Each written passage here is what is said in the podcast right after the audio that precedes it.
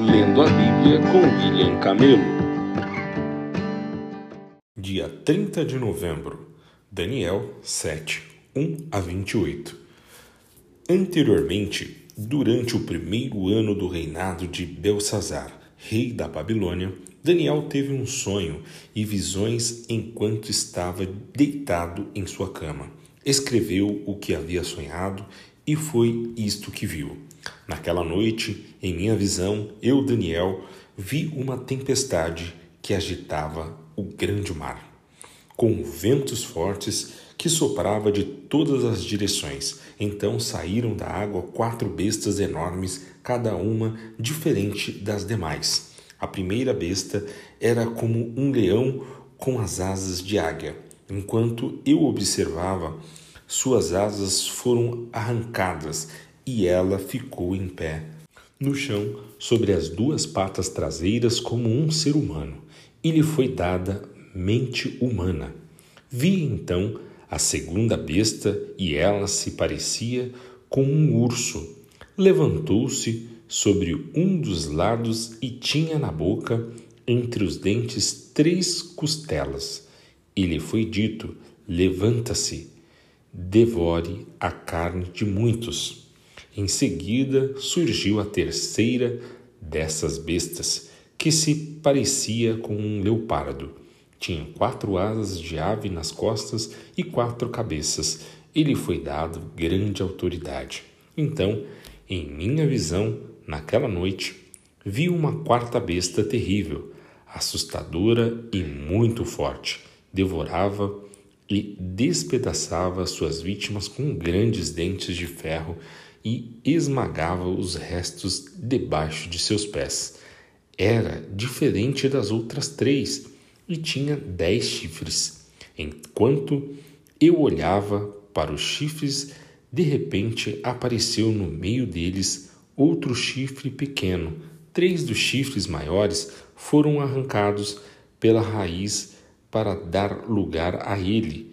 Esse chifre pequeno tinha olhos como de homens e uma boca que falava com arrogância.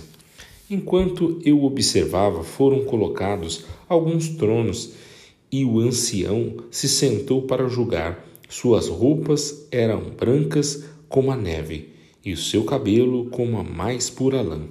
Sentava-se num trono de fogo, com rodas de chamas ardentes e um rio de fogo brotava de sua presença.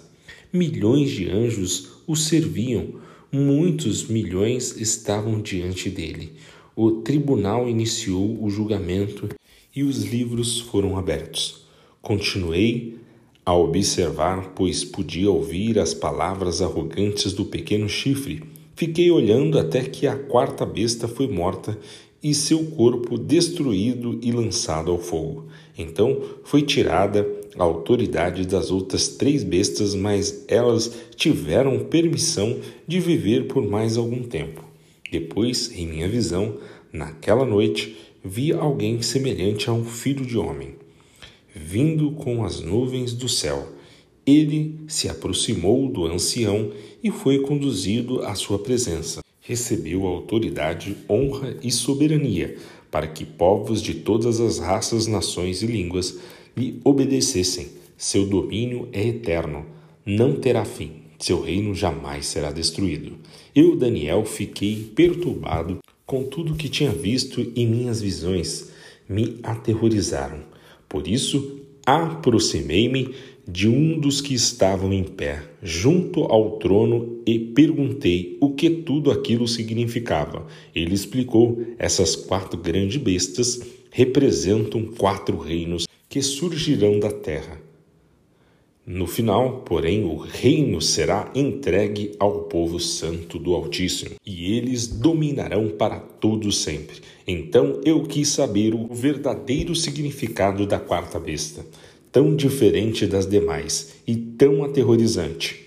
ela havia devorado e despedaçado suas vítimas com dentes de ferro e garras de bronze, e esmagando os restos com os pés. Também quis saber sobre os dez chifres em sua cabeça e o pequeno chifre que surgiu depois e derrubou três dos outros chifres. Esse chifre parecia mais forte que os demais e tinha olhos humanos e uma boca que falava com arrogância. Enquanto eu observava, esse chifre guerreava contra o povo santo de Deus e o derrotava, até que o ancião, o Altíssimo, veio e pronunciou a sentença em favor de seu povo santo. Então chegou o tempo de o povo santo tomar posse do reino. Depois ele me disse: A quarta besta é o quarto reino que dominará a terra e será diferente de todos os outros. Devorará o mundo inteiro, pisoteará e esmagará tudo que estiver em seu caminho. Seus dez chifres são dez reis que governarão esse império. Então surgirá outro rei diferente dos dez que subjugará três reis. Ele desafiará o Altíssimo e oprimirá o povo santo do Altíssimo. Tentará mudar suas festas sagradas e suas leis, e eles serão colocados sob o controle dele por um tempo, tempos e meio tempo. Contudo, o tribunal o julgará e todo o seu poder será tirado e completamente destruído. Então serão dados ao povo santo do Altíssimo a soberania, o poder e a grandeza de todos os reinos debaixo dos céus. O reino do Altíssimo permanecerá para sempre e todos os governantes o servirão e lhe obedecerão. Assim terminou a visão, eu, Daniel, fiquei aterrorizado por causa de meus pensamentos e meu rosto ficou pálido de medo, mas não contei essas coisas a ninguém. 1 João 1, 1 a 10. Proclamamos a vocês aquele que existia desde o princípio, aquele que ouviu e vimos com nossos próprios olhos e tocamos com nossas próprias mãos. Ele é a palavra da vida. Aquele que é a vida nos foi revelado e nos ouvimos. Agora testemunhamos e lhes proclamamos que Ele é a vida eterna. Ele estava com o Pai e nos foi revelado. Anunciamos-lhes aquilo que nós mesmo vimos e ouvimos, para que tenham comunhão conosco. E nossa comunhão é com o Pai e com seu Filho Jesus Cristo. Escrevemos estas coisas para que vocês participem plenamente de nossa alegria. Esta é a mensagem que ouvimos dele e que agora lhes transmitimos. Deus é luz e nele não há escuridão alguma. Portanto, se afirmamos que temos comunhão com Ele, mas vivemos na escuridão, mentimos e não praticamos a verdade. Mas, se vivemos na luz, como Deus está na luz, temos comunhão uns com os outros e o sangue de Jesus Cristo, seu Filho, nos purifica de todo pecado. Se afirmamos que não temos pecados, enganamos a nós mesmos e não vivemos na verdade, mas se confessarmos nossos pecados e Ele é fiel e justo para perdoar nossos pecados e nos purificar de toda injustiça, se afirmamos que não pecamos, chamamos Deus de mentiroso e mostramos que não há em nós lugar para Sua palavra. Salmos 119, 153 a 176. Vê meu sofrimento e livra-me, pois não me esqueci de tua lei. Defende minha causa e liberta-me. Protege minha vida como prometeste os perversos estão longe da salvação, pois não dão importância a teus decretos. Senhor, como é grande a tua misericórdia, restaura minha vida conforme teus estatutos. São muitos os que me perseguem e me afligem, mas não me desviei de teus preceitos.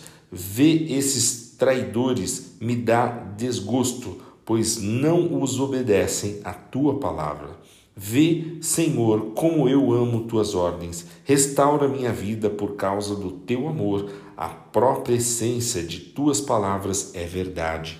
Todos os teus justos estatutos permanecerão para sempre. Os poderosos me perseguem sem motivo, mas só diante de tua palavra meu coração treme. Alegro-me em tua palavra, como quem descobre um grande tesouro. Odeio e detesto a falsidade, mas amo a tua lei. Sete vezes por dia te louvarei, porque teus estatutos são justos. Os que amam tua lei estão totalmente seguros e não tropeçam. Anseio por teu livramento, Senhor, tenho cumprido teus mandamentos, tenho obedecido a teus preceitos, pois os amo muito. Sim, obedeço a tuas ordens e aos teus preceitos, pois vês tudo o que faço. Ó Senhor, ouve meu clamor, dá-me entendimento como prometeste. Ouve minha oração. Livra-me conforme tua palavra, que louvor transborde de meus lábios, pois tu me ensinas teus decretos. Que minha língua cante sobre tua palavra, pois Todos os teus mandamentos são justos. Estende a tua mão para me ajudar, pois escolhi seguir tuas ordens. Ó Senhor, anseio por teu livramento. Tua lei é meu prazer, que eu viva para poder te louvar e que teus estatutos me ajudem. Andei sem rumo, como ovelha perdida, vem buscar teu servo, pois não me esqueci de teus mandamentos. Provérbios 28, 23, 24.